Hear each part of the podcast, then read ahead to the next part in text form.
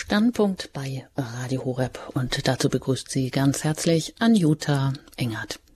Wir sprechen heute über die Einheit der Christen. Aktuell ist ja die Gebetswoche für die Einheit der Christen. Das nehmen wir als Anlass zu fragen, ja, wie steht es um das Liebesgebot und die Ökumene?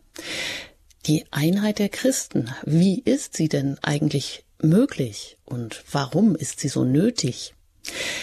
Dass sie möglich ist, das habe ich entdeckt, als ich so ein bisschen recherchiert habe. Es war ja kürzlich die Mehrkonferenz, ein großes Event Anfang Januar in Augsburg. Und da habe ich ein Zeugnis gefunden von einer Teilnehmerin, die erzählt, wie die Konferenz ihren Blick auf die Christen anderer Konfessionen geweitet und das Bewusstsein in ihr geweckt habe, wie wertvoll und stark die Einheit im Gebet ist, wenn sich alle auf das ausrichten, was wirklich zählt. Jesus Christus selbst, so die Teilnehmerin. Die gemeinsame Mitte in Gott zu finden, das ist eben auch das Anliegen der Gebetswoche für die Einheit der Christen, die noch bis zum 25. Januar stattfindet. Und das diesjährige Motto der Gebetswoche lautet, die Nächstenliebe aus der Gottesliebe zu leben. Denn Jesu größte Bitte war es, dass, und ist es immer noch, dass alle in Gott eins sein sollen, wie man es im Johannesevangelium lesen kann. Ja, und wie unglaubwürdig gerade auch eine gespaltene Kirche ist, das wird gerade hierzulande besonders sichtbar. Dass nun die Einheit von Christen auch unterschiedlicher Konfessionen gelebt werden kann, das zeigen zwei Vertreter neuer geistlicher Bewegungen. Und da darf ich jetzt begrüßen, heute als Gast bei uns im Standpunkt, Anke Husberg. Sie lebt als evangelische Laienprediger, also Predikantin, in der Fokularbewegung mit Christen anderer Konfessionen zusammen. Herzlich willkommen und einen schönen guten Abend nach Stuttgart. Guten Abend. Und dann haben wir noch als weiteren Gast den angehenden evangelischen Pfarrer Oliver Matri. Er gehört der Gemeinschaft Schümmer Neuf an und lebt in einer konfessionsverschiedenen Ehe, hat viele Jahre über die Gemeinschaft auch in anderen Ländern kennengelernt. Herzlich willkommen aus Berlin, Herr Matri. Schönen guten Abend. Ja, Sie beide leben nun als evangelische Christen als absolute Minderheit in jeweils katholischen Gemeinschaften. Das wird ja interessant, wenn Sie uns das vielleicht nachher erklären. Und sowohl die in der Fokularbewegung als auch bei Chemin Neuf steht die Begegnung mit dem anderen Menschen in seiner Andersartigkeit im Vordergrund. Also das verbindet ihre beiden Gemeinschaften auch. Und sie sagen, das erst mache auch die Identität der eigenen Konfession bewusst. Wir sind gespannt. Sie erzählen uns gleich hier im Standpunkt bei Radio Horeb über Ihre Berufung und wie es bei allen Konfessionsunterschieden auch zuerst vor allem um die Einheit im alltäglichen Leben geht. Eingangs würde mich mal interessieren, äh, Frau Husberg, Herr Matri, wie ist das denn, die Gebetswoche für die Einheit der Christen? Die ist ja nun schon seit Donnerstag im Gang. Heute war der mh, hm, Hauptgottesdienst in Nürnberg hat ja stattgefunden. Was haben Sie beide oder was haben Sie mitbekommen? Kriegt man überhaupt viel mit über die Gebetswoche für die Einheit der Christen? Also ich kann gerne kurz berichten aus Berlin. Wir sind hier am Donnerstagabend gestartet in die Woche mit einem gemeinsamen Gottesdienst zum Auftakt der Woche. Da hatten die Geschwister der Gemeinschaft Schimmerneuf ihr wöchentliches Treffen, was eigentlich Mittwochabends ist, abgesagt und sind stattdessen dann gemeinsam zu diesem Gottesdienst gegangen.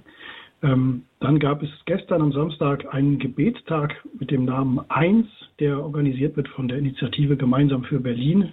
Da waren auch viele Kirchen und Gemeinschaften dabei, auch unsere Gemeinschaft. Und ähm, heute ging es weiter hier vor Ort mit einem Kanzeltausch. Das heißt, der katholische Pfarrvikar hat in der benachbarten evangelischen Kirche gepredigt und die evangelische Pfarrerin hier in der katholischen Kirche nebenan. Das heißt, man hört wahrscheinlich nicht sehr viel davon in den Medien, aber es passiert doch einiges, kann ich berichten von Berlin aus. Mhm. Und das sind jetzt dann auch nicht nur hm, Menschen aus ihrer, aus der Gemeinschaft, ähm, aus der von Chemin Neuf, die vielleicht sowieso dieses Anliegen der Einheit schon verinnerlicht haben durch ihre Spiritualität, sondern Diese Gebetswoche ist ja auch da, seit über 100 Jahren gibt's die. Einmal im Jahr findet sie statt, einfach um Christen weltweit daran zu erinnern, eben sich erneut um diese von Jesus geforderte Einheit zu bemühen. Merken Sie, dass das irgendwie auch ähm, ankommt bei Menschen, die vielleicht bisher noch gar nicht viel, ähm, für die das kein großes Thema ist oder die sich ganz gut schon im Status quo eingerichtet haben? Ja, ich denke auf jeden Fall. Also die etwas formelleren, sag ich mal, ökumenischen Gottesdienste vielleicht weniger. Ähm, da sind das äh, vielleicht eher Menschen, denen das äh, schon ein Anliegen ist. Aber Dinge wie zum Beispiel der Gebetstag 1, den ich erwähnt hatte, ähm, da kommen wirklich einfach aus den beteiligten Kirchen und Gemeinden und Gemeinschaften Menschen einfach mit, um gemeinsam zu beten. Die denken vielleicht gar nicht zuerst an das Anliegen Ökumene, ähm, sondern kommen einfach zum gemeinsamen Gebet mit anderen Christinnen und Christen und lernen dabei diesen ganzen Reichtum der verschiedenen Kirchen dann kennen. Das ist vielleicht auch ein Zugang dann, ähm, sich für Ökumene zu begeistern, weil man merkt, da gibt es ja jede Menge zu entdecken eigentlich. Hm, was man vielleicht so normalerweise gar nicht mehr wahrnimmt. Frau Husberg, fangen wir mal bei Ihnen an. Bis vor drei Jahren, da haben Sie als Ergotherapeutin gearbeitet, also mit, haben mit Menschen mit Beeinträchtigungen zu tun gehabt, die begleitet. Mm, Sie haben in Nürnberg als eine der wenigen evangelischen Fokularinnen, da gibt es wohl nur zwei Prozent in der Kernbewegung, 24 Jahre in einer Wohngemeinschaft mit anderen Konfessionen zusammengelebt. Aktuell arbeiten Sie in Stuttgart für die evangelische Landeskirche und sind als Predikantin, also ich sage jetzt mal Predigthelferin, Sie können das gleich gerne auch korrigieren, ähm, tätig für Wortverkündigung, Sakramente. Frau Husberg, was ist die Fokularbewegung und wie sind Sie als evangelische Christin überhaupt Fokularin geworden? Die Fokularbewegung ist mittlerweile eine riesengroße weltweite Gemeinschaft. Ähm, wenn man ein bisschen Geschichte zurückguckt, Chiara Lubich, die Gründerin, 1920 geboren, eine Italienerin aus Trient, kommt Katholikin, von daher hat sie auch nur die katholische Kirche dort zu der Zeit gekannt, hat den Ruf verspürt, ihr Leben ganz Gott zu schenken. Und äh, für mich das Interessante als Evangelische war, in den Wirren des Krieges ähm, hat sie das Evangelium mitgenommen und hat daraus gelesen, zusammen mit ersten Gefährtinnen, immer wieder, was sagt mir die Schrift. Und da war ganz zentral, wenn das wahr ist, dann muss ich das ja auch leben können. Also wie kann ich das, was ich da in der Schrift lese, in Leben umsetzen? Und da waren ganz zentrale Textstellen, das Leitmotiv sozusagen, Johannes 17, 21, das alle eins sein. Deshalb brennt uns die Einheit auch so unter den Nägeln. Und auf der sagen wir mal anderen Seite, Kehrseite der Medaille, mein Gott, mein Gott, warum hast du mich verlassen? Christus am Kreuz, der in der Verlassenheit uns erlöst. Und deshalb auch der große Einsatz immer wieder dort, wo ähm, Spaltungen sind, wo Verlassenheit ist, dort will ich mich einsetzen. Und einer der Dialoge, die daraus entstanden sind, ist dann auch der ökumenische gewesen, also die Einheit der Kirchen voranzutreiben. Ich selber bin in meiner evangelischen Kirche nicht besonders groß geworden. Bin getauft worden, bin konfirmiert worden, aber meine Eltern haben wenig so den Glauben zu Hause gelebt.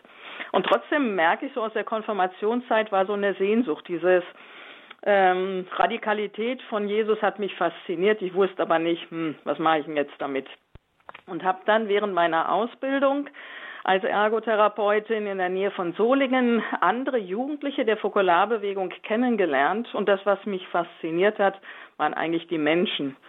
Also die haben was ausgestrahlt. Ich habe ja im sozialen Bereich gearbeitet, aber die auch nach Feierabend, sage ich jetzt mal, noch auf einen anderen zugegangen sind. Einfach auch ähm, irgendwie ganz ähm, erfüllt waren. Irgendwas war da und ich wollte wissen, was steckt dahinter und bin mitgegangen. Und mich haben einfach die Dinge, die wir dann gemeinsam gemacht haben, fasziniert. Ähm, ich habe nicht auf evangelisch oder katholisch geguckt, sondern war da als Neuling ähm, angenommen, so wie ich bin.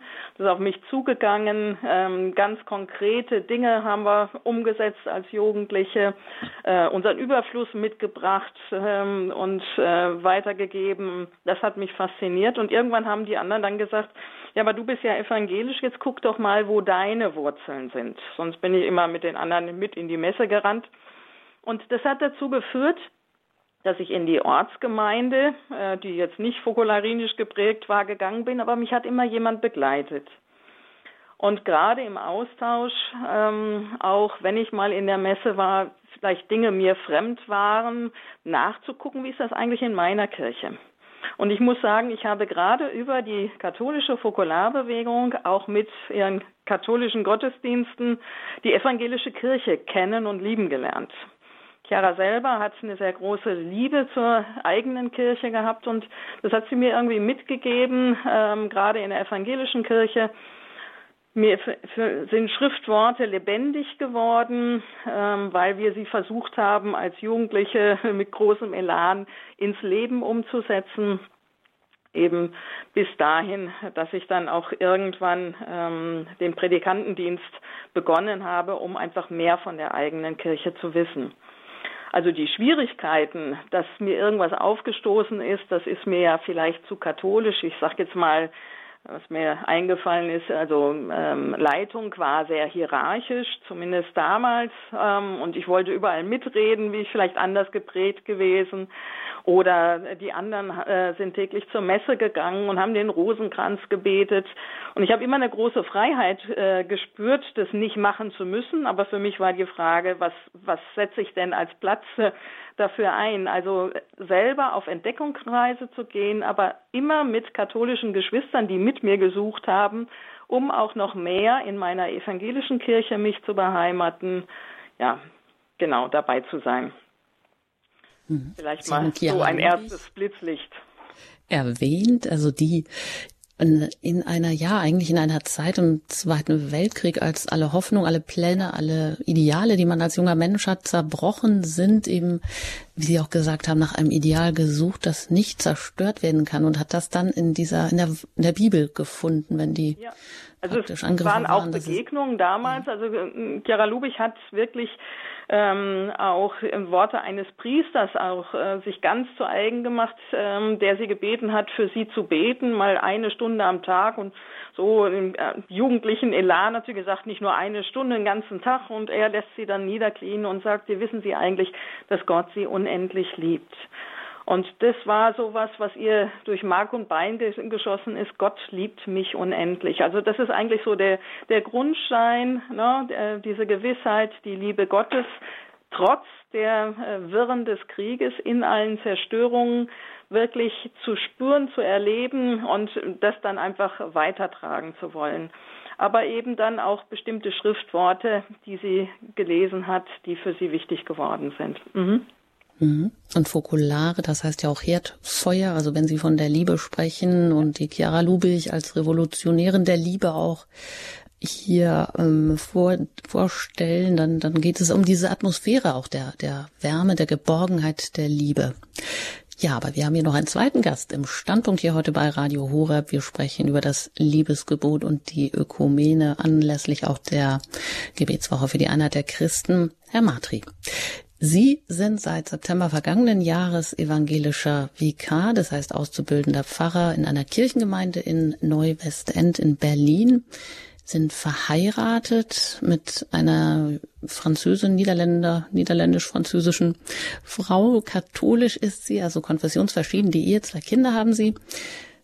Das war jetzt aber auch nicht immer so, dass Sie schon gleich in dieser Gemeinschaft Schumannev waren. Sie haben auch eigentlich oder Priester, also Pfarrer werden wollten. Sie haben zuerst Völkerrecht und internationale Beziehungen studiert, auch kurz bei der UN gearbeitet, dann aber den Ruf verspürt, Pfarrer zu werden und haben dann noch in Paris, in London und in Berlin Theologie studiert. Das ist ja richtig international, noch eher ungewöhnlich, würde ich sagen. Ähm, wie ist es denn bei Ihnen zu der, zu dieser Berufung zum, zu der geistlichen Gemeinschaft Chemin Neuf gekommen. Vielleicht müssen wir hier noch klären, dass Chemin Neuf nicht äh, identisch ist mit der ähm, Gemeinschaft in Deutschland, die Neuer Weg heißt. Richtig, Herr Matri? Erklären Sie das vielleicht kurz. Also Chemin Neuf heißt auch in Deutschland Chemin Neuf mit dem französischen Namen. Übersetzt bedeutet der Name natürlich neuer Weg, aber das ist ähm, in unserem Fall schlicht und einfach der Name der Straße in Lyon in Frankreich, wo Chemin Neuf gegründet wurde. Das heißt, die Gemeinschaft ist dort 1973 entstanden aus einem Gebetskreis heraus. Da haben einfach Menschen angefangen, sieben Menschen miteinander zu leben in einem Haus und die Gemeinschaft hatte keinen Namen und dann hat man sie einfach genannt, naja, die Gemeinschaft von der Schimaneuf-Straße, die Gemeinschaft Schimaneuf. Und, mhm, ich ähm, meine jetzt aber die, dass es ja noch eine Gemeinschaft Neuer Weg in, im Großraum München gibt und die sind jetzt aber nicht identisch. Das ist richtig, die, die sind nicht identisch, die waren genau, mir jetzt also, nicht mal bekannt. genau, aber wie sind Sie jetzt genau zu dieser ähm, Gemeinschaft Chemin Neuf, ursprünglich aus Frankreich, eben gekommen? Und erklären Sie auch kurz, was so da die Spiritualität, das Hauptanliegen ist. Mhm.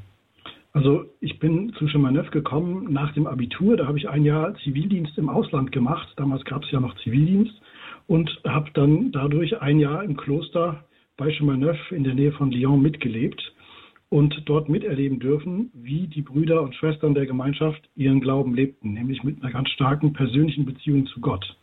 Ich bin dorthin gekommen als jemand, der schon an Gott glaubte, der auch gelegentlich mal gebetet hat, aber diese persönliche Beziehung, dass man jeden Tag im Kontakt ist mit Gott, dass man jeden Tag spricht mit Gott wie mit einem Freund, das war neu für mich und das hat mich angezogen. Ähm, und dann auch zu sehen, die, einfach die Schönheit der zwischenmenschlichen Beziehungen in der Gemeinschaft, dass man eigentlich zusammenlebt wie Geschwister, dass man sich dementsprechend manchmal auch streitet wie Geschwister und sich dann aber auch wieder versöhnt. Dass Versöhnung auch ein ganz wichtiger Punkt war. Ähm, und dass ich mich dort als Evangelischer von Anfang an respektiert und angenommen fühlen konnte.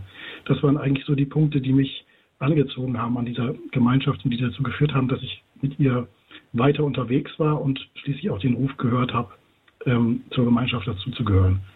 Ähm, ich kann vielleicht zwei äh, Punkte sagen zur, zur Spiritualität von Chemin Neuf. Also die speist sich eigentlich aus, aus zwei Hauptquellen. Einerseits aus der ignatianischen, also der jesuitischen Spiritualität der Gründer der Gemeinschaft Schumann-Neuf, Laurent Fabre, ähm, ist ja Jesuit. Und die andere Quelle ist ähm, die charismatische Erneuerung. In der katholischen Kirche war die damals angekommen in, in den 70er Jahren, kam natürlich ursprünglich auch über die protestantischen Kirchen, über die Pfingstkirchen. Ähm, das sind so die zwei Pfeiler unserer Spiritualität eigentlich bis heute. Das Ignatianische, also Jesuitische und die, die charismatische Erneuerung, die besondere Offenheit ähm, für die Gaben des Heiligen Geistes und für das Leben im Heiligen Geist. Das sagt Oliver Matri. Er ist ja auch Gast im Standpunkt ähm, angehender äh, Pfarrer in einer Gemeinde in Berlin, gehört dem der Gemeinschaft Chemin Neuf an und so wie Anke Husberg eben erklärt hat, sie von der Fokularbewegung.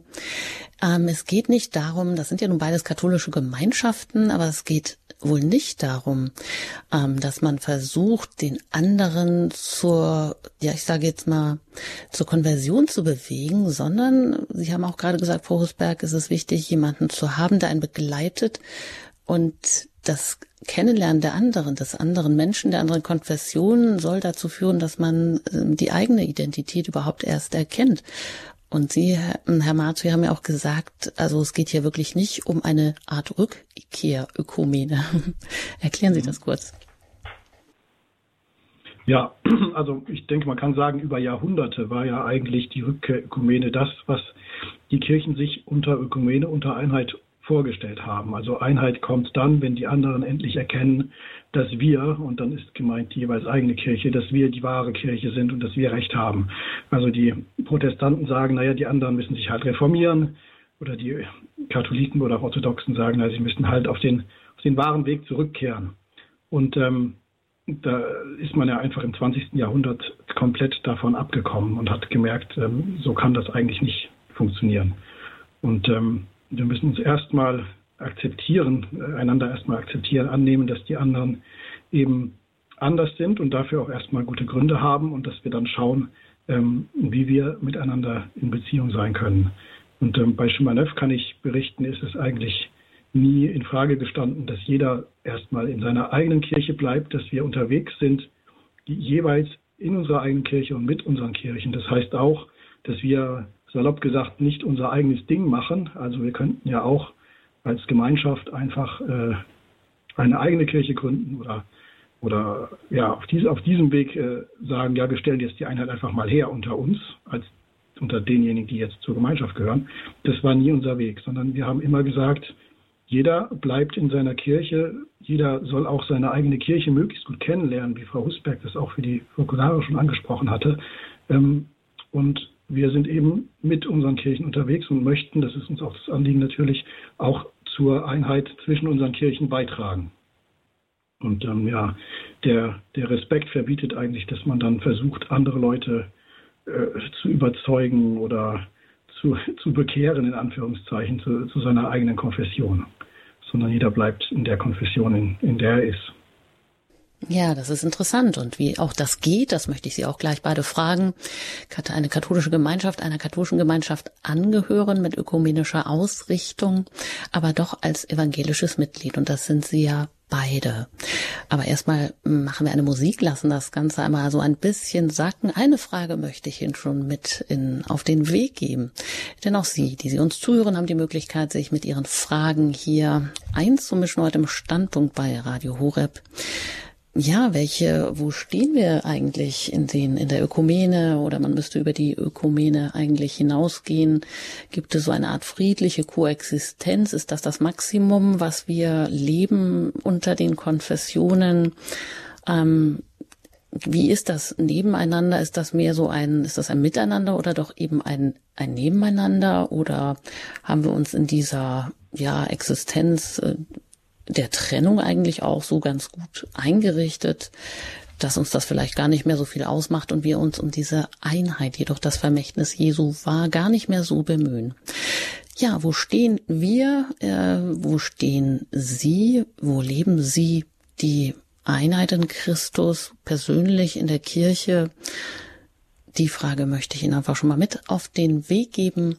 Und die Nummer, unter der Sie uns erreichen, das ist die 089 517 008 008. Wenn Sie außerhalb von Deutschland anrufen, wählen Sie zuerst die 0049 und danach 9517 008 008. Nach der Musik geht es hier weiter im Standpunkt heute mit unserem Thema über Ökumene und Nächstenliebe.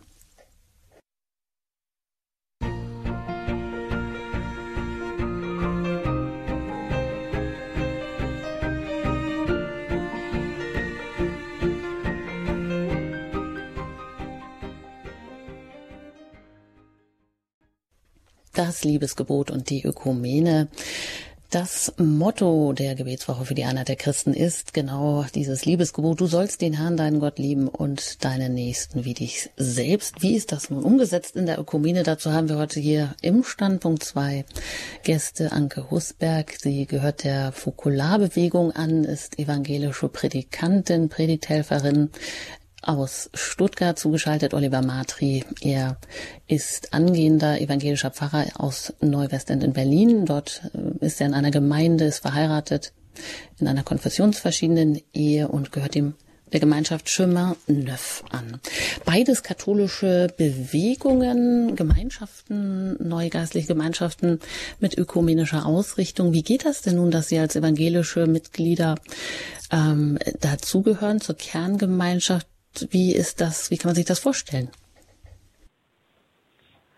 Also für mich war immer ganz wesentlich ähm, eben nicht das Konfessionelle, sondern ich als Mensch ähm, da ganz angenommen zu sein in meiner Unterschiedlichkeit.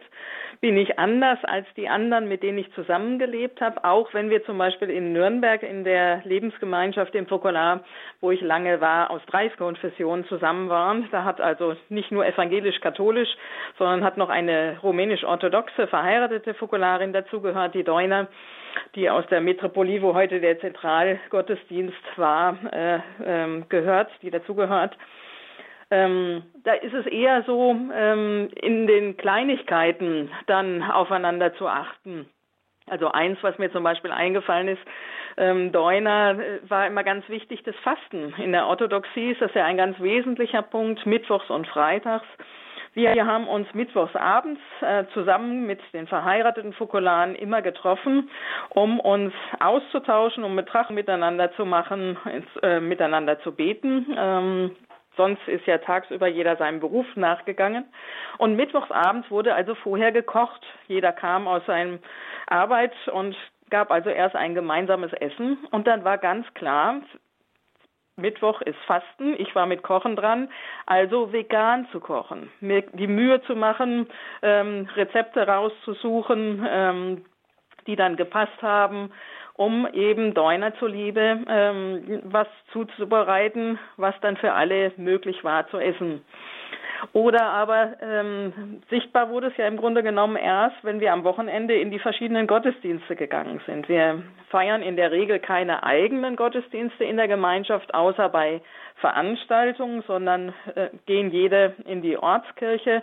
Und da sind dann vier in die katholische Messe gewandert und ich in den evangelischen Gottesdienst.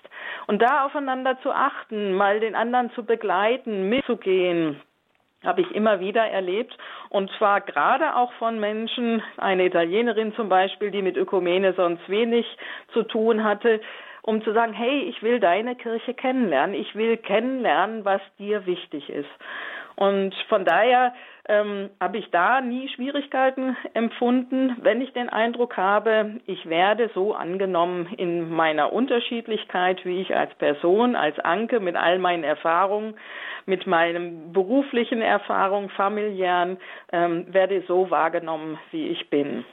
Dann gab es sicherlich Momente, wo man in der Minderheit äh, auch Schwierigkeiten hat. Das ist oft gar nicht bös gewesen. Die anderen waren einfach mehr, wenn es dann darum ging, irgendein Gebet zu formulieren oder irgendwas Kleinigkeiten. Ähm, das, die andere Seite war, dass ich natürlich zu dem kleinen Kreis der Nicht-Katholiken gehört habe, kleineren, ähm, wo ich auch immer eine direkte Beziehung zum Beispiel zur Präsidentin hatte. Also was ganz Besonderes, äh, da persönliche Kontakte, ähm, wo ich auch jetzt den Eindruck habe, wenn irgendwas ist, wir können uns offen und ehrlich äh, darüber austauschen. Gerade jetzt war ein internationales Treffen hinzugehen und zu sagen, hey, hier habe ich mich nicht ganz drin gefühlt, äh, können wir das nächste Mal da und da drauf achten. Da ging es um eine äh, katholische Messe und zum anderen auch meine Mitverantwortung zu spüren. Ich kann nicht darauf warten, dass der andere an meiner Stirn abliest, was mir vielleicht wehtut oder darauf achtet, ähm, einen evangelischen Gottesdienst ähm, anzubieten oder das Programm danach auszurichten, dass ich da hingehen kann während einer Veranstaltung, sondern selber aktiv zu werden und in Liebe vorzuschlagen, ich habe hier mal was vorbereitet, ähm, wie wäre denn das? Also sichtbar zu werden und Mitverantwortung zu übernehmen. Das ist ein Weg, aber eben, wo ich merke, wenn die Liebe stimmt unter uns, da sind wir bei dem Motto der diesjährigen Woche, dann habe ich keine Probleme. Mhm, das Motto, und das ist ja auch, ähm, du sollst den Herrn, dein Gott lieben und deinen Nächsten wie dich selbst, das Motto der Gebetswoche. Und das ist auch gleich ähm, bei Ihnen, das in Ihrer in der Fokularbewegung das Wort des Lebens. Ja. Und da haben Sie ja auch erzählt, Sie haben überhaupt erstmal wahrgenommen, die Bibel, die hat ja was mit mir zu tun, als Sie zur Fokularbewegung gekommen ja. sind. Das ist Ihnen, also diese Schriftworte sind für Sie richtig lebendig geworden. Das Wort des Lebens, dieses Motto, was es in der Gemeinschaft jedes, äh, jeden Monat gibt und jetzt identisch ist mit dem Motto der Gebetswoche, das ist Ihnen auch ein großes Anliegen. Wie funktioniert das denn? Wie wird das äh, ja gelebt? Also es ist immer unterschiedlich. Ähm, einige treffen sich dann auch regelmäßig äh, und tauschen sich darüber aus. Ich habe es jetzt eher alleine äh, gelesen, schnapp mir schon auch den, äh, das Schriftwort, was ich denke jetzt so typisch für mich dann auch ist, und lese das drumherum. In welchem Kontext ist das, um mich mehr damit zu beschäftigen? Aber es stehen in diesem Wort des Lebens immer ein paar ähm, Gedanken auch drin, ähm, wie jemand versucht das umzusetzen, also eine Erfahrung. Und oft, ähm, auch in der eigenen Zeitschrift der neuen Stadt, sind dann Erfahrungen von Lesern, die dazu was schreiben. Also das Wesentliche ist wirklich ähm, eben, wie setze ich das um? Und ich habe mir so ähm, gedacht, wenn ich das so das erste Mal höre, liebe deinen Nächsten wie dich selbst, ist für mich erstmal die Frage, wer ist denn überhaupt mein Nächster? Ne, ist das nur ähm, der Verwandte? Ist das nur der in der eigenen Gemeinschaft? Also herausfordernd finde ich es dann schon immer, den Nächsten zu sehen, der mir gerade auf der Straße begegnet. Das kann ja auch jemand sein, der mir nicht besonders sympathisch ist, aber der vielleicht gerade meine Hilfe braucht. Ähm, für mich die Frage, wie dich selbst, ja, wie möchte ich denn eigentlich äh, geliebt werden? Ich möchte, dass mir jemand, ähm, mich jemand jetzt nicht allein lässt, in einer schwierigen Situation vielleicht miteinander mit mir aushält. Fordert mich raus so einer großen Achtsamkeit für meine Mitmenschen. Fällt mir ein, also in der U-Bahn ähm, beim Umsteigen wahrzunehmen, ähm, da ist jemand, der schaut dauernd aufs Handy und dauernd auf die Anzeigentafel hinzugehen und hey, kann ich helfen? Ähm, wollen Sie irgendwo umsteigen? Das war dann auf Englisch und ähm, ja, jemand, der schwer an der Tasche schleppt, eben diese Aufmerksamkeit äh, für die Umwelt und dann aktiv zu werden. Und der Teil wie dich selbst ähm, auch immer wieder zu gucken, ähm, wo sind meine Bedürfnisse? Also auch das mit einzubringen. Mal ist das Aktive äh, mehr gefordert, mal aber vielleicht auch meine äh, Auszeit, meine Körpergrenzen wahrzunehmen. Das habe ich jetzt gerade als Ergotherapeutin viel auch äh, unterrichten müssen, auf mich zu achten. Was tut mir gut, um auch wieder liebesfähig zu sein oder liebesfähig zu bleiben? Ja, und eben dann die Erfahrung versuchen, den Monat über zu machen. Kleinigkeiten ähm, und sich dann darüber auszutauschen. Das ist was, was dann viel Mut macht. Das ist ja oft gerade der Kleinkram, den ich auch wieder vergesse, ist doch selbstverständlich. Nee, ist es eben nicht. Gehe ich auf einen Fremden mit so einer wohlwollenden Neugier zu, ne, mit so einer Achtsamkeit, wo dann auch vielleicht eine große Bereicherung gegenseitig raus werden kann. Mhm. Also in der Fokularbewegung ist dieses ähm, Wort des Lebens, also dass da eine ähm, eine Bibelzitat, ein Satz aus der Heiligen Schrift rausgesucht wird, ausgewählt wird, mit einem Kommentar versehen wird und mit einer konkreten Anleitung, das im Leben umzusetzen, dass es so macht auch ganz wesentlich die Spiritualität aus. Sie haben auch gesagt, für die Gründerin Chiara Lubich war das überhaupt was Revolutionäres für Katholiken, die Bibel zu lesen und sie auch wirklich so als Verheißung anzunehmen. Das ist aber manchmal aber nicht so leicht. Das heißt, es gibt auch immer noch eine, wie Sie sagen, eine, ähm, eine Anleitung dazu, beziehungsweise auch eine Erklärung. Ja, ich meine, Anleitung, sie war im Grunde genommen auch eine tolle Pädagogin. Also gerade bei den Kindern hat sich das so ähm, rauskristallisiert. Chiara hat immer von der Kunst des Liebens äh, gesprochen. Was heißt denn überhaupt lieben? Und ähm, hat einen Würfel oder jemand anders hat dann daraufhin das als Würfel konstruiert. Da stehen auf den verschiedenen Seiten immer, immer wieder ein bisschen anderen Kontext. Also erst mir der Liebe Gottes bewusst sein, als erste lieben, alle lieben, konkret lieben, sich eins machen mit dem anderen, also hineinversetzen, zuhören, die Feinde lieben. Und die Kinder würfeln dann teilweise wirklich, heute ist dann dieses Motto drin, konkret lieben. So, und dann heißt das dann, weiß ich nicht, bei den kleinen Kindern, der Mutter beim Tischdecken helfen. Und das nächste Mal ist vielleicht, alle lieben dran und dazu gucken in der Schule, äh, da ist ein Außenseiter, mit dem will keiner spielen, da gehe ich hin. Und im Grunde genommen ist es das Gleiche, was ich jetzt auch auf die Woche der Einheit übertragen kann. Eben jemand mich aufzumachen, alle lieben, gerade vielleicht die Konfession, die ich noch nicht kenne, ähm, mal in die orthodoxe Vesper zu gehen. Äh, wie lebt denn ihr das? Ähm, ja, so ganz einfach runtergebrochen. So ein Würfel mit Mottos der Liebe für den Tag sagt Anke Husberg. Sie äh, gehört der Fokulargemeinschaft an in Stuttgart. Gerade ist evangelische Predikantin, Predigthelferin in Stuttgart. Und ähm, ja, Sie sagen eigentlich, ja, Ökumene leben, das ist erstmal konkretisiert sich am anderen, an meinem Nächsten, mit denen Sie in einer Wohngemeinschaft auch zusammenleben. Mit, das geht erstmal um den Menschen, um die Andersartigkeit des Menschen und gar nicht erstmal, also nicht in erster Linie um die Konfessionsunterschiede. Ja weil die sind schon groß, diese Unterschiede zu überwinden. Ja, unser zweiter Gesprächsgast, Herr Matri, Sie haben mir das auch erzählt. Einheit leben, ähm, das äh, Darum geht es auch bei Ihnen, bei Chemin äh, jeden Tag äh, beten Sie auch das Gebet für die Einheit der Christen. Ähm, das haben, ja, das ist sozusagen ihr auch ein ganz besonderes Anliegen für die Einheit zu beten und auch da geht es ja immer auch um die, wo sind die Grenzen? Also wo Einheit, wo wird sie sichtbar? Am anderen, an meinem Ehepartner, da sind sie manchmal unüberwindbar, die Andersartigkeiten auch. Oder wie ist das, Herr Matri? Wie nehmen Sie das wahr, auch in Ihrer Gemeinschaft Einheit zu leben? Ja, also grundsätzlich würde ich sagen, machen wir erstmal die Erfahrung, dass uns meistens sehr viel mehr vereint, als was uns trennt. Ähm, ich habe ja vorhin die charismatische Spiritualität erwähnt, also auch eine Spiritualität, wo die persönliche Beziehung zu Gott sehr wichtig ist. Und das ist erstmal was, finde ich, wenn man das gemeinsam hat, ähm, dann hat man schon sehr viel gemeinsam.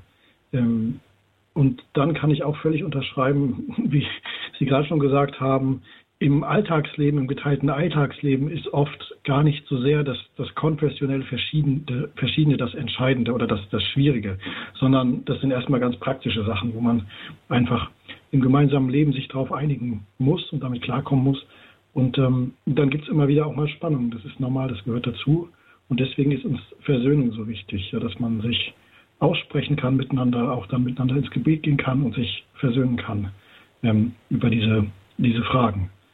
Ähm, gemeinsamen Alltag teilen ist bei uns also ein wichtiges Wort, ein, ein Weg, man kann auch sagen, der Weg eigentlich, den wir, ähm, auf den wir uns berufen fühlen, dass wir die Einheit darüber leben, dass wir eben den Alltag miteinander teilen, dass wir auch unser Gebetsleben miteinander teilen, dass wir auch für diejenigen, die in Gemeinschaftshäusern leben, Gütergemeinschaft leben, also auch unseren Besitz miteinander teilen.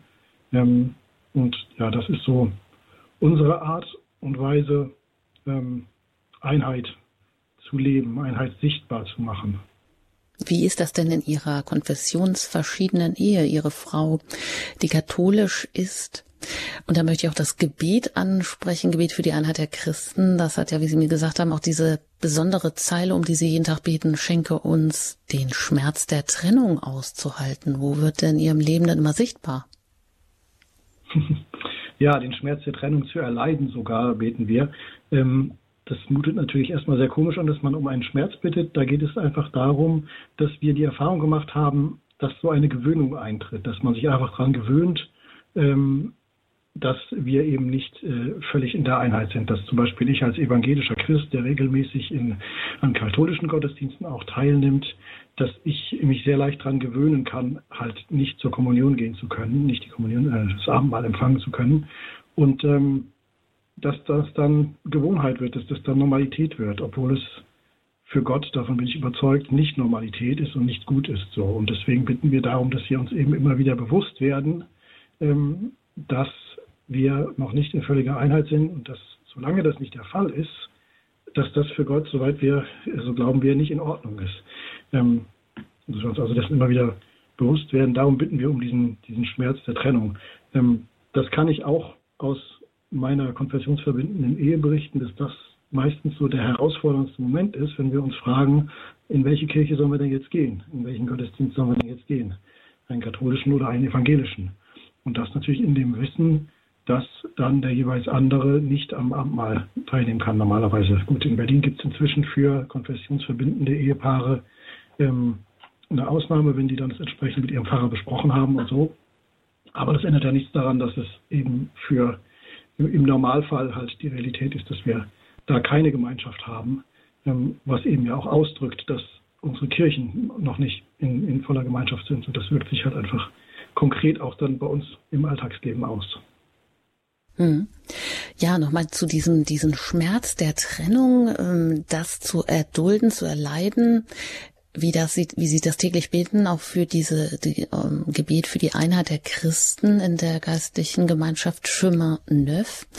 Herr Matri, erklären Sie uns doch mal, was ist denn eigentlich äh, der Schmerz der Trennung? Verstehen wir denn eigentlich, äh, ist uns das heute immer so bewusst, äh, das Vermächtnis Jesus, alle sollen eins sein? Das hat er kurz vor seinem Tod gesagt und wir haben uns ja doch oft an so eine bequeme ja, bequemes Nebeneinander der Trennung gewöhnt, ist doch alles okay, ist doch alles in Ordnung oder wir, äh, wir meinen, na ja, die Unterschiede sind doch gar nicht so groß, können doch alles vereinheitlichen und dann ist es doch auch gut. Ähm, aber Sie haben noch mal so ganz andere Ansätze, bringen Sie ein, wenn es um, wenn Sie davon reden, dass es auch ein ein, ein Skandal ist der Spaltung und, und warum das eigentlich? Wie erklären Sie das auch? Wie versteht man da Kirche oder wie versteht man Einheit? Hm. Also wenn man das ja, jetzt also mit dem das, Leib Christi ja. vielleicht auch mal, dass sich das nochmal dieses Bild vor Augen führt. Ja, genau. Die, die, die Kirche als Leib Christi kann ja eigentlich nicht gespalten sein, wenn, wenn Jesus in seinem, in seinem letzten hohepriesterlichen Gebet, dann Johannes 17, betet, Vater, mach sie eins, damit die Welt glaubt. Ähm, ja, das ist ja, ist ja eigentlich sein Vermächtnis. Das ist das, was er uns mit auf den Weg gibt. Und das ist nicht wirklich das, was wir leben. Ähm, ich finde es sehr bezeichnend, dass er, dass er eben sagt, damit die Welt glaubt, weil ich denke, dass wir, gerade wenn wir heute über Nächstenliebe sprechen, dass wir als Christinnen und Christen eigentlich nicht glaubwürdig sind, wenn wir diese Nächstenliebe nicht auch wirklich miteinander leben. Und ähm, klar hat es im 20. Jahrhundert sehr viel Fortschritte gegeben in der Ökumene. Ähm, und vielleicht kann man sogar sagen, die ökumenische Bewegung ist vielleicht oft Opfer ihres eigenen Erfolgs. Das heißt, es gibt nicht mehr, äh, bei uns jedenfalls in Deutschland, nicht so massive Spannungen zwischen insbesondere katholischen und evangelischen Christinnen und Christen und zwischen unseren Kirchen. Ähm, aber es gibt eben auch nicht wirklich die Einheit, dass wir sagen, wir sind ein Leib und das ist auch, dass das auch sichtbar wäre. Da sind wir halt leider noch nicht. Da ist trotz all der tollen und guten Initiativen, die es natürlich gibt, ist da, denke ich, noch Luft nach oben, gerade wenn wir unter, unter dem Stichwort Nächstenliebe da drauf schauen. Ähm, und die Erfahrung, die wir immer wieder machen, ist, dass unser Zeugnis und unser gemeinsames Gebet viel wirkungsvoller ist, wenn wir es eben gemeinsam machen, als katholische, evangelische, orthodoxe Freikirchler, ähm, dass dann, ähm, vielleicht kann man sagen, Gottes Gegenwart besonders spürbar ist, ja, dass was Besonderes passiert, wenn wir gemeinsam beten und dass wir dann auch sichtbarer und glaubwürdiger sind, als wenn wir eben einzeln sind. Das sind für mich alles Zeichen dafür, dass das wirklich auch Gottes Wille ist, dass wir eben zusammen sind und immer enger zusammenwachsen zu einer sichtbaren Einheit. Auch wenn die in manchen Punkten noch weit weg ist und in anderen Punkten sind wir schon ein bisschen uns, uns näher gekommen. Hm. Also die, ähm, die, der Grund der Einheit und dieses Wunsches nach der Einheit ist eigentlich Christus selbst, die Mitte, die Mitte, ähm, ja, in allen ähm, Richtungen, Glaubensrichtungen, auch äh, für Sie, wenn Sie mit unterschiedlichen Konfessionen zusammenleben, dann leben Sie ja doch ähm, auf eine Mitte hinzu.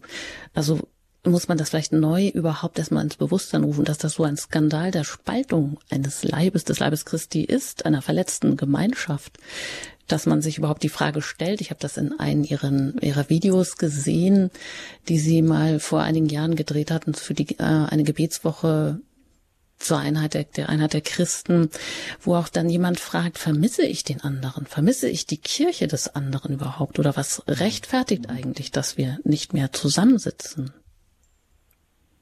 Ja, ganz genau. Wenn, man, wenn wir davon ausgehen, wir haben eine gemeinsame Mitte, äh, dann ist das natürlich die Frage, die sich dann stellt. Ich mag auch gern das Bild von der gemeinsamen Mitte, dass man sich das vorstellt, wie so ein Mittelpunkt auf einem, auf einem gespeichten Rad. Ja, die Speichen laufen alle auf die Mitte zu und die Mitte ist eben Christus. Und wenn wir jetzt auf einer, auf uns als verschiedene Kirchen oder Personen auf diesen Speichen vorstellen, ähm, je näher wir dann zum Zentrum rücken, je näher wir also zu Gott rücken, desto näher kommen wir auch einander. Ähm, und ich glaube, das ist, das ist vielleicht aus geistlicher Sicht ist das der Weg. Ja, je mehr wir uns, je mehr wir umkehren, je näher wir Gott kommen, desto näher kommen wir auch einander.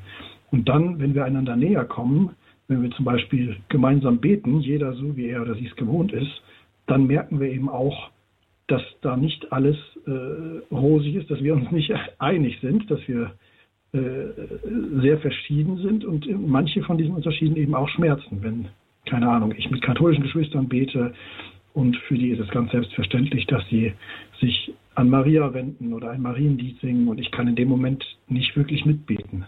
Dann merke ich, äh, da gibt es noch Gesprächsbedarf, da sind wir nicht in der Einheit. Und ähm, das heißt nicht, dass dann das, was alles unterschiedlich ist, äh, samt und sonders schlecht ist, aber dass es da Gesprächsbedarf gibt, dass es da vielleicht äh, die, die, die Notwendigkeit gibt, dass wir die Dinge nochmal genauer formulieren, nochmal gemeinsam gucken, ähm, was ist eigentlich an den Unterschieden trennend und was ist bereichernd. Und das, was trennend ist, da müssen wir irgendwie dran arbeiten, ins Gebet gehen, schauen. Und da ist noch, noch Wegstrecke vor uns sozusagen. Ähm, ja. Das ist auch ein, ein, Bild, was ursprünglich kommt von der französischen Groupe des Dombes, der Gruppe von Dombe. Eine Gruppe von evangelischen und katholischen Theologen, die seit über 50 Jahren, soweit ich weiß, zusammenarbeitet. Und die haben ein sehr spannendes Dokument rausgebracht, was heißt von der Umkehr der Kirchen. Und da geht es genau darum, dass wir uns fragen, was in meiner konfessionellen Identität, was muss denn da bekehrt werden? Was muss sich denn da noch ändern? Was muss denn da noch näher zu Gott kommen, ähm, damit es nicht mehr trennend ist, sondern bereichernd in den Beziehungen zwischen den Konfessionen? Einmal ein ganz anderer Ansatz zu fragen, was muss in meiner konfessionellen Identität verändert werden? Nicht erst, was muss beim anderen verändert werden, dass ich Gott näher komme. Wir wollen natürlich auch noch die Unterschiede thematisieren. Aber das eben hat Oliver Martri uns auch ein bisschen nahegebracht. Er ist evangelischer Vikar, also auszubildender Pfarrer in einer, Kirche, in einer Kirchengemeinde in Neuwestend in Berlin, zu Gast hier im Standpunkt. Wir sprechen über das Liebesgebot und die Ökumene anlässlich der Gebetswoche für die Einheit der Christen und Anke Husberg ist zu Gast. Sie ist von der Fokulargemeinschaft und Predikantin in Stuttgart, also Predigthelferin und sie haben jetzt die Möglichkeit, sich mit ihren Fragen auch hier im Standpunkt mit einzumischen. Die Hörerleitungen sind für Sie jetzt auch freigeschaltet. Und da möchte ich Ihnen vielleicht die Frage mit auf den Weg geben, wo stehen Sie, wo stehen wir eigentlich ähm, in der Einheit? Welche Schritte der Einheit sind wichtig, um gemeinsam in der Mitte bei Jesus Christus anzukommen? Wie ist das in den Kirchen, in den Konfessionen, in den Gemeinschaften? Wie ist das vor allem aber auch persönlich? Also ist Einheit auch eine Frage in der Ehe. Das, wo leben wir da Einheit oder wo nehmen wir den anderen auch als fremd wahr? Auch das eine Facette der Einheit, wie uns die beiden Gesprächsgäste gesagt haben, dass erstmal der andere auch mein Nächster ähm, da erstmal das Liebesgebot gilt und Unterschiede, Unverständliches auch es zu überwinden gilt oder zu verstehen oder zu akzeptieren oder achtsam zu sein. Ja, Sie erreichen uns unter der 089517 008 008. Wählen Sie, wenn Sie außerhalb von Deutschland anrufen, zuerst die 0049 und dann 89517 008 008. Nach einer Musik geht es hier weiter am Standpunkt zum Liebesgebot und der Ökumene gerne auch mit Ihren Fragen und Erfahrungen.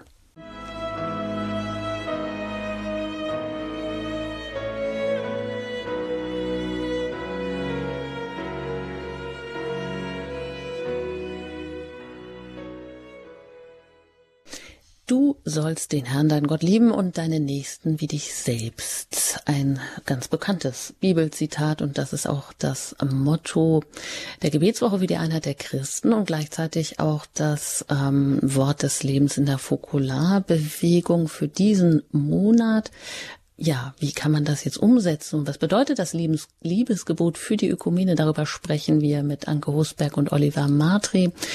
Und Sie haben die Möglichkeit, sich auch hier zu Wort zu melden mit Ihren Fragen, mit Ihren Erfahrungen. Wo stehen wir denn eigentlich in der Ökumene, in der Einheit, auch ganz persönlich? Vermisse ich den anderen überhaupt noch?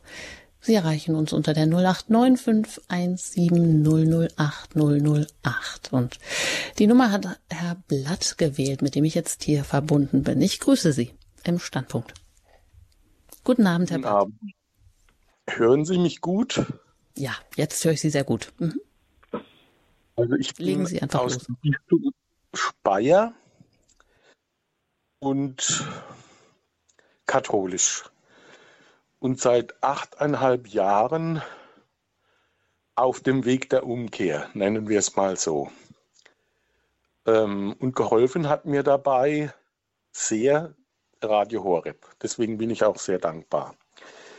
Und meinen Glauben möchte ich teilen, und zwar, weil Jesus sagt, verkündet das Evangelium bis an die Enden der Erde. Also so weit komme ich jetzt nicht. Ich kenne zwar Leute von aus der ganzen Welt, aber ähm, ich mache das in meinem näheren Umkreis. Und natürlich habe ich auch evangelische Bekannte oder Bekannte, die nicht katholisch sind. Und mich würde mal die Frage interessieren oder die Antwort interessieren der beiden Referenten heute, wie sie das sehen. Und zwar sagt ja Johannes, also, also Christus im Johannesevangelium in Kapitel 6, wer mein Fleisch isst und mein Blut trinkt, der ist in mir und ich in ihm. Also ich habe das heute gemacht auf dem Rosenberg, die Kommunion in zweierlei Gestalten. Und mich würde mal interessieren, also warum die, ein Evangelischer, der ja die Bibel vorgibt, besser zu kennen als die katholischen, dem nicht nachgeht oder wie er dem nachgeht. Danke. Dankeschön. Ja, wer mag antworten? Herr Matri, Frau Ich kann gerne anfangen. Ja, also ich bin als, als Lutheraner vielleicht nicht die beste Person, die man dazu fragen kann. Also erstmal, ich würde nicht sagen, dass würde nicht vorgeben, die Bibel besser zu kennen als die katholischen Geschwister. Ähm, für mich macht äh, die Realpräsenz, wie das ja in der Fachsprache sozusagen heißt, äh, sehr viel Sinn, ja, dass ich glaube, dass ich im Abendmahl in Brot und Wein ähm, Leib und Blut Christi empfange und dass ich dadurch ähm, ganz besonders mit ihm verbunden bin. Ähm, in ihm bin und er in mir, wie das, das, das Bibelwort sagt, was Herr Blatt gerade zitiert hat. Ähm, man könnte jetzt hingehen und schauen und dann könnte man finden, warum ähm, Christen aus den reformierten Kirchen anders glauben und dann deren Bibelworte entsprechend zitieren.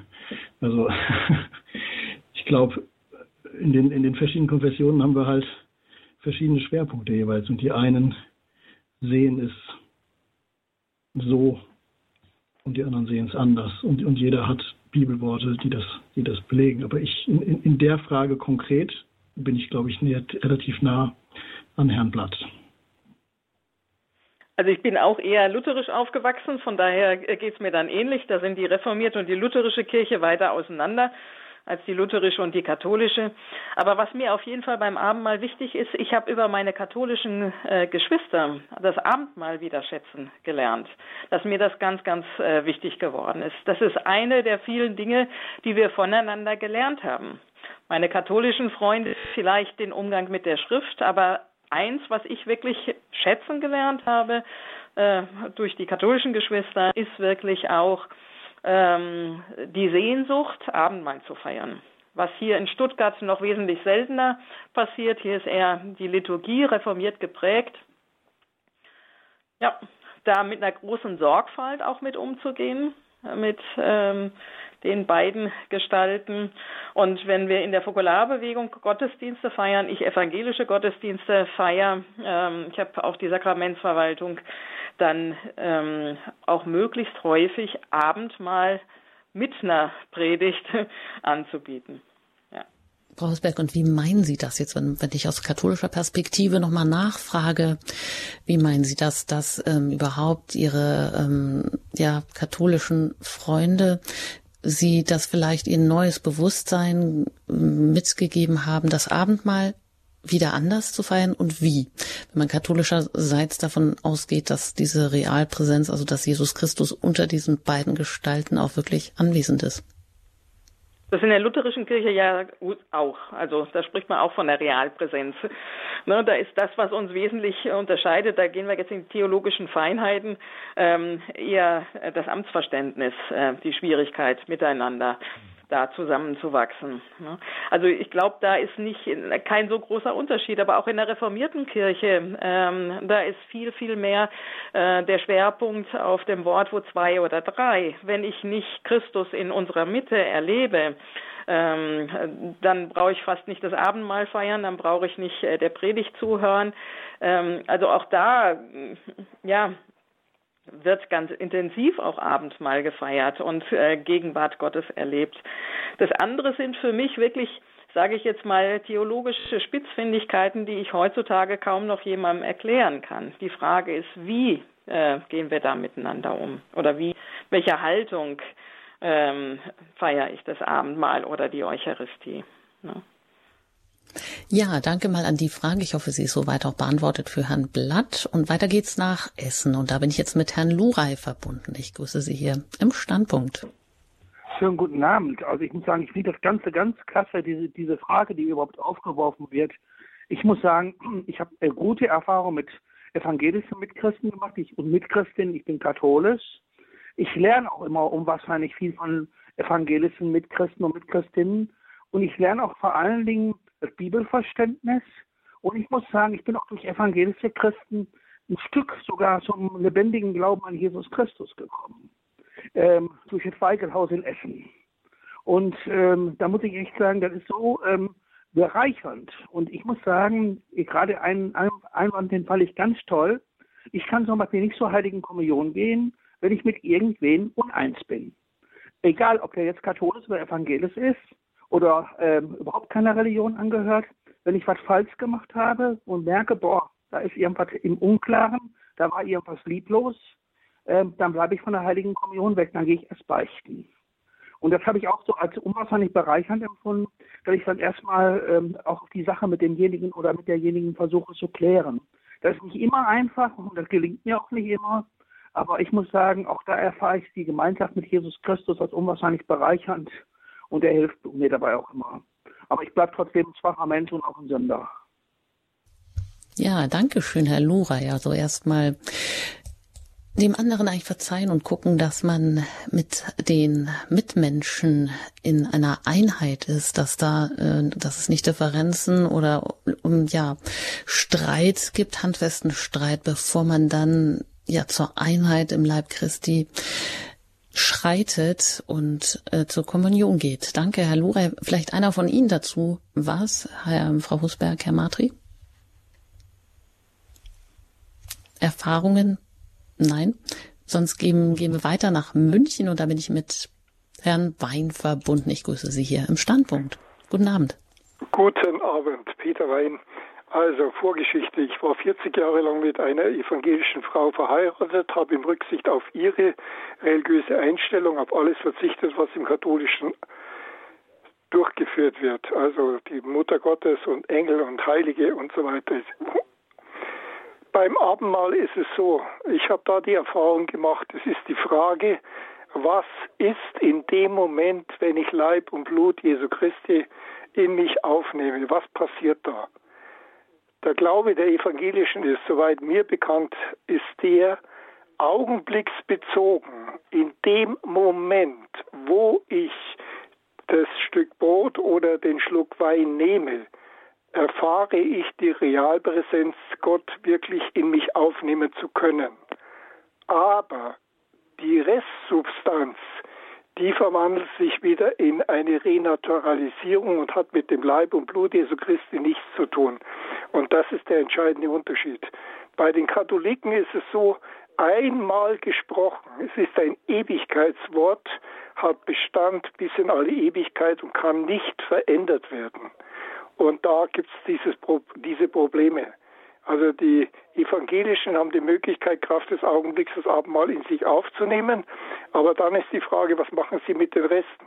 Ich habe leider das erfahren müssen, dass die Reste dann äh, weggeworfen wurden oder man hat eine Interimslösung gefunden und hat dann gesagt, okay, äh, machen wir heute ein Liebesmahl oder eine, eine Agape-Feier und so weiter und essen dann äh, das Brot das ja von Seiten der Evangelischen nicht konzentriert ist, sondern nur Kraft des Augenblicks in mich aufgenommen wird.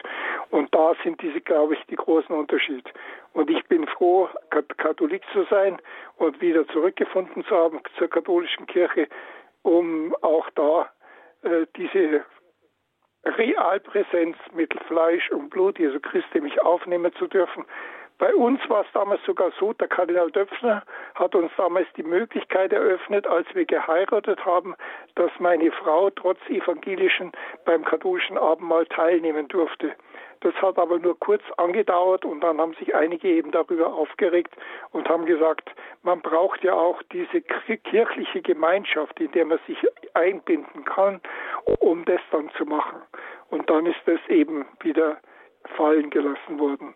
Also soweit meine Wahrnehmung und meine äh, Feststellung aus meiner Lebenserfahrung mit einer 40-jährigen Lebenspartnerin, die ist mittlerweile verstorben, äh, wo ich das alles da mitgemacht habe. Ja, danke soweit, ähm, Herr Wein. Und äh, ja, das würde ich doch gerne noch an Sie weitergeben. Ähm, Herr Matri dazu. Ja, also ich würde erstmal unterstreichen, mir ist auch immer sehr wichtig, dass man respektvoll mit dem Brot und dem Wein umgeht. Ähm, auch wenn wir ähm, in der evangelischen Kirche ähm, glauben, dass die, die Realpräsenz auf die eigentliche gottesdienstliche Feier halt beschränkt ist. Wir haben ja keine, keine Aufbewahrung dann von, von geweihtem Brot oder Wein. Ähm, ist mir trotzdem sehr wichtig, dass man damit respektvoll umgeht und dass man das nicht irgendwie einfach wegwirft oder achtlos stehen lässt, sondern dass es hinterher dann würdig halt aufgegessen wird. Einfach weil die persönlichen Einstellungen dazu, die persönlichen Glaubensüberzeugungen halt einfach auch variieren, auch innerhalb der Konfessionen und natürlich erst recht, wenn wir zusammen sind aus verschiedenen Konfessionen. Und da ist es mir einfach wichtig, dass man da Rücksicht nimmt aufeinander, weil eben nicht jeder ähm, gleich glaubt. Ähm, Herr Wein hat noch was Interessantes angesprochen, weil er sagt, er hat auf alles verzichtet, was ähm, katholisch war, ähm, seiner Frau zuliebe. Und das ist natürlich ähm, erstmal sehr zu respektieren. Ähm, aber irgendwo aus meiner Sicht auch schade, also auf, auf das zu verzichten, was die eigene Konfession ausmacht. Ähm, ich kann nur berichten halt aus unserem Umgang bei der Gemeinschaft Schumann-Neuf, wo wir wirklich ermutigen, jeden Einzelnen ermutigen, wirklich auch das, was spezifisch ist für seine Konfession, zu leben, nicht darauf zu verzichten. Natürlich in Rücksicht aufeinander, zu schauen auch, was machen wir gemeinsam, was können wir vielleicht nicht gemeinsam machen, aber dass man in seiner persönlichen Glaubenspraxis nicht verzichten muss auf Dinge, die einem wichtig sind, ähm, sondern dass man das ähm, trotzdem leben kann, denn vieles davon macht ja auch eben den Reichtum unserer verschiedenen Konfessionen aus. Dass wir also nicht uns beschränken auf, ich sag mal, einen, einen kleinsten gemeinsamen Nenner. Also dem würde ich auch zustimmen. Ja. Ähm, es kann sein, dass ich in einer Einzelsituation aus Liebe zum anderen verzichte, eben weil ich mich entscheide, in welchen Gottesdienst gehe ich jetzt. Ne, verzichte ich womöglich dann einmal auf meinen evangelischen Gottesdienst, aber auch wirklich dem anderen mitzuteilen, mir ist das und das wichtig, um dann miteinander einen Weg zu finden, wo man vielleicht mal das eine, mal das andere machen kann ähm, aber auf keinen Fall ähm, die eigene Identität dabei ganz aufzugeben. Ja, ich möchte auch nur noch darauf hinweisen, unser Thema heute ist ja auch das Liebesgebot und die Ökumene. Und äh, dass wir uns jetzt nicht nur fokussieren auf die Unterschiede zwischen Abendmahl und Eucharistie, auch wenn das natürlich völlig zentral ist, aber äh, da vielleicht auch nochmal das Bild in Erinnerung rufen, was ist die Mitte? Also so wie Sie das in dem, mit dem Rat beschrieben haben, Herr Matri, äh, wenn alle Konfessionen, alle Christen, die durch die Taufe ja auch schon ein, ein, eine Einheit sind, ein Leib Christi mit abbilden, ähm, und Christus in der Mitte ist, dann gehen wir alle auf Christus zu. Und wenn wir das jetzt mal als Mitte nehmen und fragen, wie gehen wir aufeinander zu, miteinander dorthin, also wie setzen wir das Liebesgebot denn um? In ja allen Unterschieden, aber sind das nicht erstmal die größeren Hürden, die wir nämlich überwinden, wenn wir den Nächsten in seiner Andersartigkeit als Nächsten achten? Also da würde ich Sie bitten, mehr, also auch den Fokus auf das Liebesgebot zu legen. Und weiter geht's in diesem Sinne mit Herrn Schröttke, den ich jetzt ähm, begrüße aus Neuss. Guten Abend. Ja, guten Abend auch. Ja, das Liebesgebot ist äh, eine diffizile Geschichte.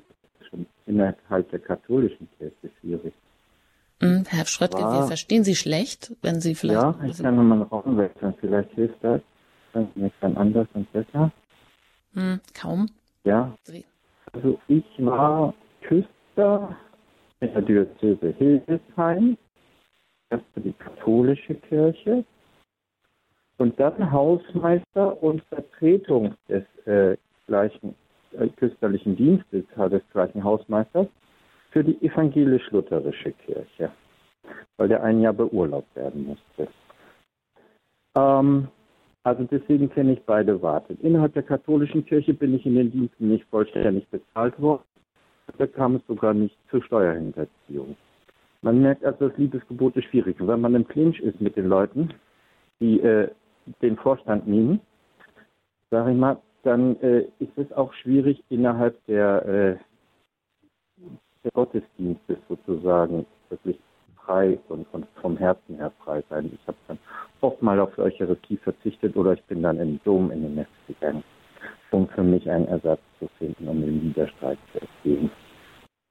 Ist so zu sagen. Und was das Verständnis angeht von der Eucharistie, tatsächlich ist es definiert seit dem ersten Jahrhundert nach Deswegen gibt es einen ganz großen Märtyrer und für mich auch einen Heiligen hinter den man ja erschlagen hat. Weil er die Eucharistie. Herr Schröttke, fassen Sie sich kurz. Fokussieren Sie das in einer Frage, weil wir Sie nicht so gut verstehen. Nein, das ist insofern sehr wichtig. Wir hatten auch eine Theologin hat mir erzählt, wir hätten mehr Nähe zu den evangelischen Kirche als zur Orthodoxie, was ich anzweifeln möchte. Deswegen will ich das nochmal sagen. Die, dass die Realpräsenz Christi in Gottheit und Menschheit mit Leib und Seele ganz und ungeteilt auf ist einfach ein Verständnis der katholischen Kirche von Anfang an. Und das können wir nicht einfach rumdefinieren und dann sagen als theologische Feinheiten.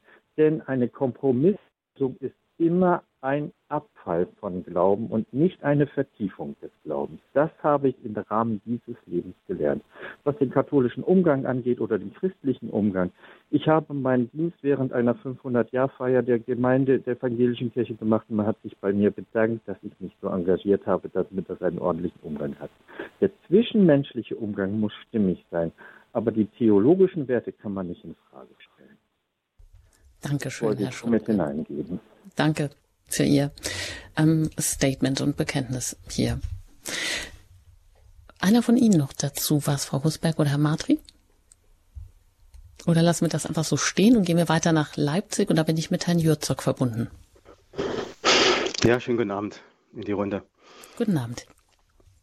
Also, ich bin vom Atheismus zum Glauben gekommen, aus Gnade. Gott hat mir seine Liebe geschenkt in Jesus Christus, seinem Sohn. Er hat mir gezeigt, dass Jesus Christus für meine Schuld am Kreuz gestorben ist.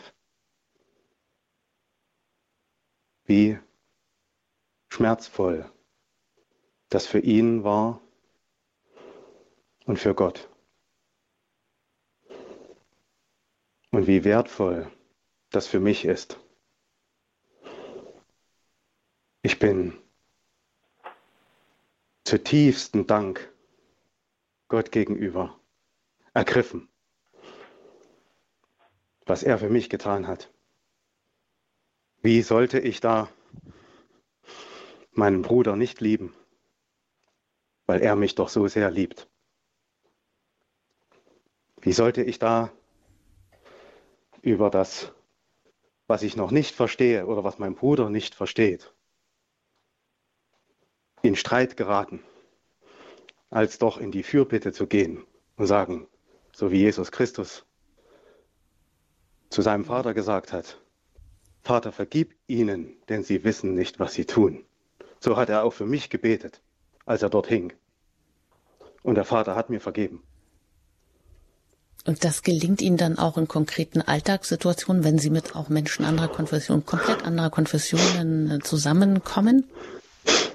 Das, das gelingt mir, da ich seit fünf Jahren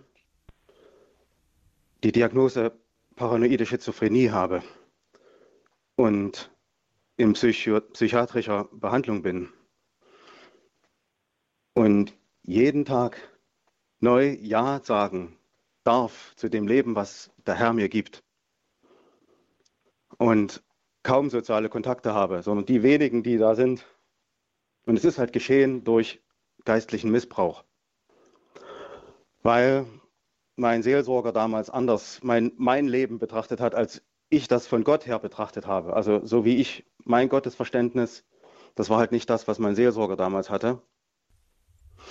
Mhm. Und deswegen geht es immer wieder darum, in diese Vergebungsbereitschaft hineinzugehen und sagen, ich kann es noch nicht oder es ist immer noch irgendwas in mir, was da schreit, aber ich will doch lieben. Ich will doch auch meinen Seelsorger lieben, der damals so sehr mich verletzt hat und vielleicht auch mein Leben so in, in den Ruin getrieben hat. Danke, Herr Jozok, für dieses ganz starke Zeugnis, was Sie uns hier mit auf den Weg geben. Ja, auch hier in dem im Standpunkt auch zum Liebesgebot, was das im einzelnen Leben dann auch bedeutet. Ich frage mal wieder Sie auch, Frau Husberg, Herr Matri, ähm, Sie schalten sich gerne auch ein, wenn Sie auch zu den ein oder anderen Äußerungen, wenn Sie da einfach auch noch was sagen möchten.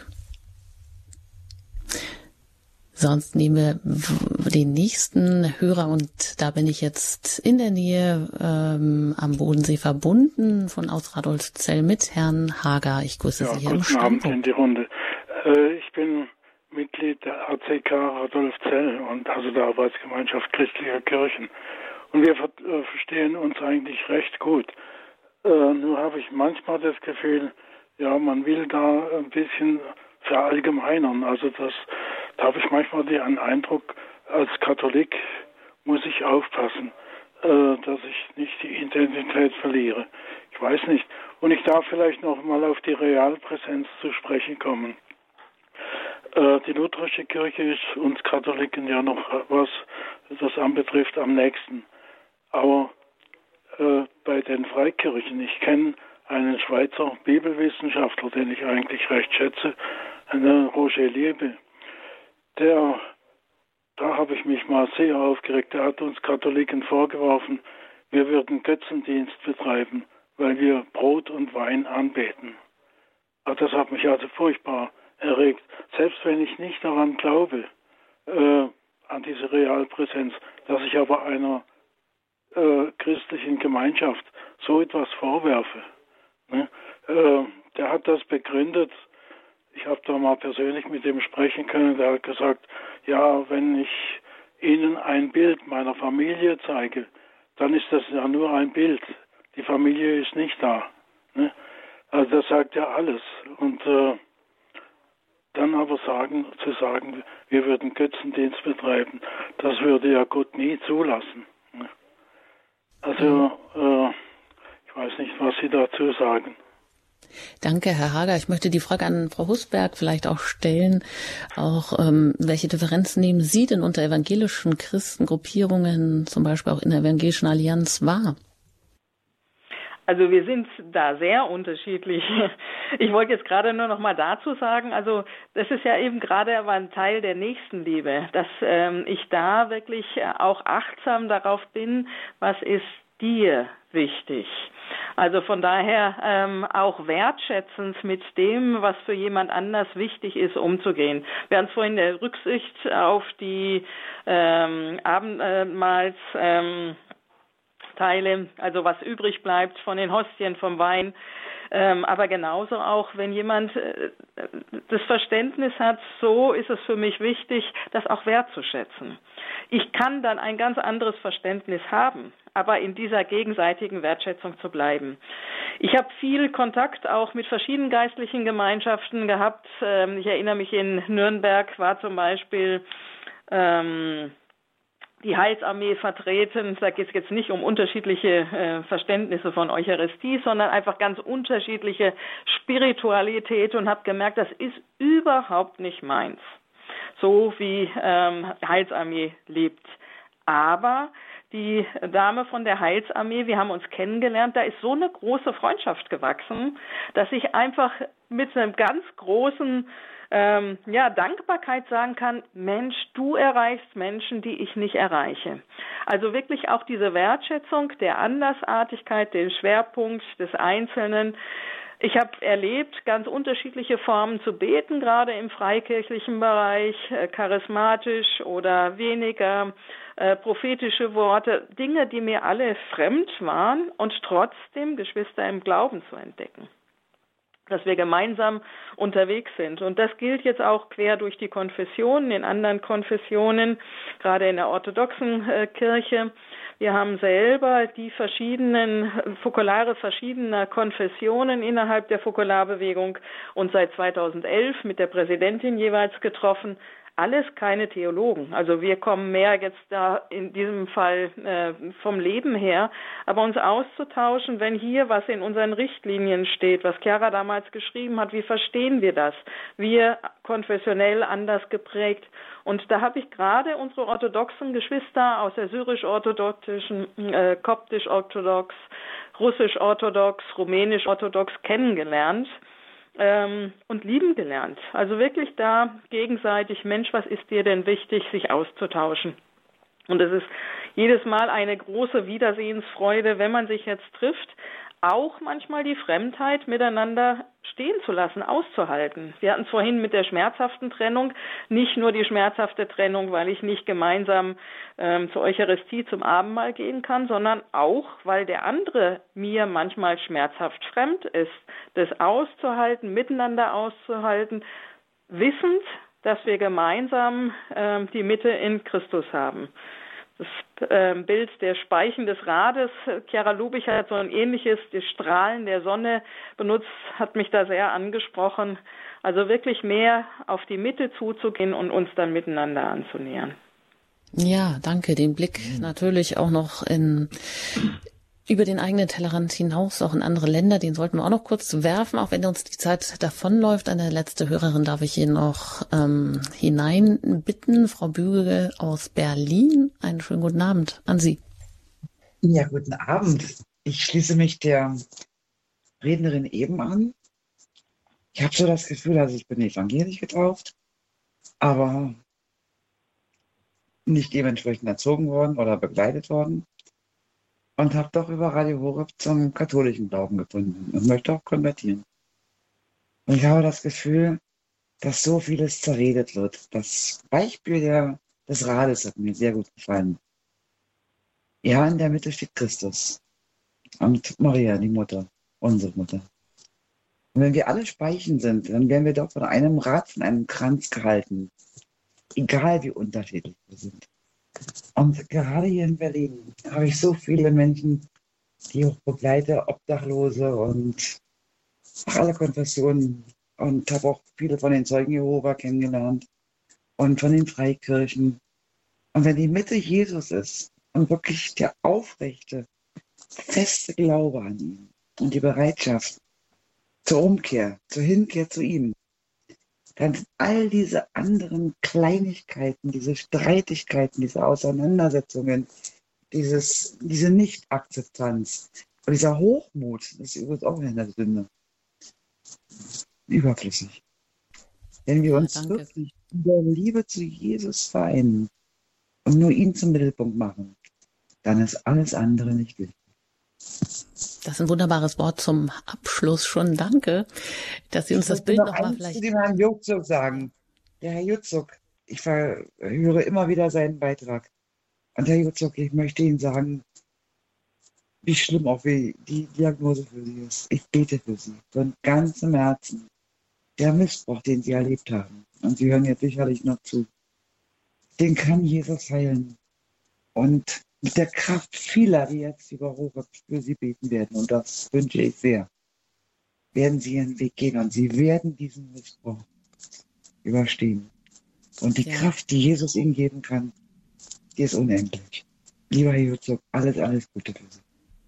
Danke, Frau Bügel. So wird auch das Radio hier zum, äh, ja, zu einer Radiofamilie, zur Einheit, in der man miteinander und füreinander auch einsteht. Und vielleicht nehmen wir auch nochmal hier den Blick über den Tellerrand war auch ähm, in einen anderen Kontinent noch, Herr Matri. Äh, es ging ja bei dem ökumenischen Gottesdienst, der wurde ja anlässlich der Gebetswoche für die Einheit der Christen von Vertretern aus Burkina Faso vorbereitet und Sie sind da auch im Kontakt mit dem dortigen Leiter von Chemin Neuf. Wenn wir jetzt mal dorthin schauen, das ist natürlich ein, ein Land in tiefster Staatskrise. Ähm, ganz viele Menschen sind auf der Flucht, ähm, also ein Land in Westafrika. Wie steht es denn da um den, also den interreligiösen Dialog? Ja, also da ist natürlich der, der Kontext erstmal, erstmal sehr prägend. Wie Sie gesagt haben, Staatskrise. Die hatten seit 2022 zwei ähm, Staatsstreiche, haben also jetzt eine Militärregierung dort. und ungefähr ein Viertel des Landes wird von Dschihadisten, also von militanten Islamisten kontrolliert. Und das ist natürlich eine Situation, die ähm, total durchschlägt auf alles, was man dort in der Ökumene oder im interreligiösen Dialog auch erlebt. Ähm, wenn militante Islamisten da um sich greifen und an vielen Orten kein christlicher Gottesdienst mehr möglich ist, dann ist natürlich auf einmal interreligiöser Dialog unglaublich wichtig, dass man ähm, dafür sorgt, dass ähm, eben die Religionen nicht instrumentalisiert werden können und dass andere äh, muslimische Menschen aufstehen und sagen, das passiert hier nicht in unserem Namen, damit sind wir nicht einverstanden, ähm, dass dann ähm, sie mit den Christen gemeinsam arbeiten am Zusammenhalt der Gesellschaft und äh, dafür arbeiten, dass wieder Frieden eintritt. Also das sind dort die, die ganz großen und wichtigen Themen. Und äh, das sind natürlich auch Themen, die Sie mit hineinnehmen in die Gebetswoche für die Einheit der Christen, wo Sie also sagen, die Liebe Christi, die, die Nächstenliebe, die wir üben, die ist stärker als diese Gewalt, als dieser Unfriede um uns herum. Und da versuchen wir ins Gebet zu gehen und versuchen auch zu wirken für den Frieden. Also ganz konkret ähm, ist eine der, eine der Aktivitäten dort während der Woche auch dann mit Binnenflüchtlingen ähm, eine, einen Tag lang mit, einen Tag zu verbringen mit Binnenflüchtlingen ähm, und mit denen gemeinsam zu beten zum Beispiel. Ähm, ja, ich könnte noch vielleicht weiter eingehen, auch auf das, was sonst dort erlebt wird diese Woche. Ähm, also, ja, ganz kurz noch. Mhm. Ja, ähm, zum Beispiel eine Delegation geht gemeinsam mit dem ähm, für die Ökumene verantwortlichen Priester der Diözese Ouagadougou, also der Hauptstadt, geht gemeinsam in einen freikirchlichen Gottesdienst, was für uns erstmal vielleicht ein bisschen banal klingt, was dort aber äh, ein total wichtiger Schritt ist. Ja, die Katholiken machen sich auf und gehen in einen freikirchlichen Gottesdienst. In einer Atmosphäre, wo oft eher Konkurrenz herrscht, Misstrauen herrscht zwischen Freikirchen und katholischen Kirchen. Hm, es gibt einfach diese konkreten Schritte zur Einheit, einander besser kennenzulernen als, als Geschwister im Glauben. Hm, das sind natürlich nochmal ganz andere Themen und Horizonte, die uns da begegnen. Aber dass wir zumindest mal einen Blick hingeworfen haben und vielleicht äh, nochmal zurück ins eigene Land, auch Frau Husberg, Ende Februar, da findet in Augsburg ein ökumenisches Bischofstreffen statt. Mit welchen Erwartungen blicken Sie darauf? Ja, das hat sich so äh, auch entwickelt im Laufe der Zeit, dass einfach von Anfang an Priester auch innerhalb der Gemeinschaft waren. Einer davon war Klaus Hämmerle, der dann Bischof geworden ist und gesagt hat, Mensch, auch als Bischöfe müssten wir uns doch treffen. Ursprünglich katholisch äh, geprägt und dann auch ökumenisch offen. Christian Krause, der lange mit im Vorbereitungsdrama hat, immer von den bunten Bischöfen gesprochen. Also es sind ähm, Bischöfe eingeladen, Freunde der Fokularbewegung.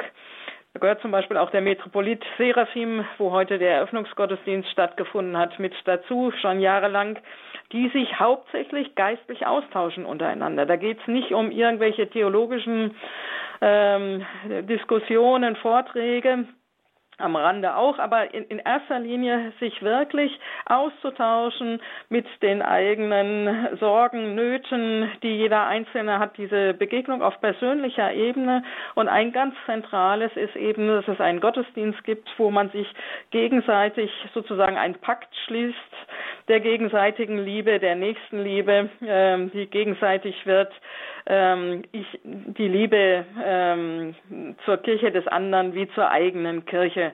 Wir machen das richtig schriftlich, unterzeichnen dann. Und der Christian Krause hat mir immer gesagt, das war für seine Amtszeit für ihn ganz, ganz wichtig, dieses Kärtchen in der Tasche zu haben, sich sicher zu sein, da sind andere Bischöfe der verschiedensten äh, Konfessionen aus verschiedenen kulturellen Bezügen, die mit mir unterwegs sind, die mich tragen, beten, so wie ich für sie.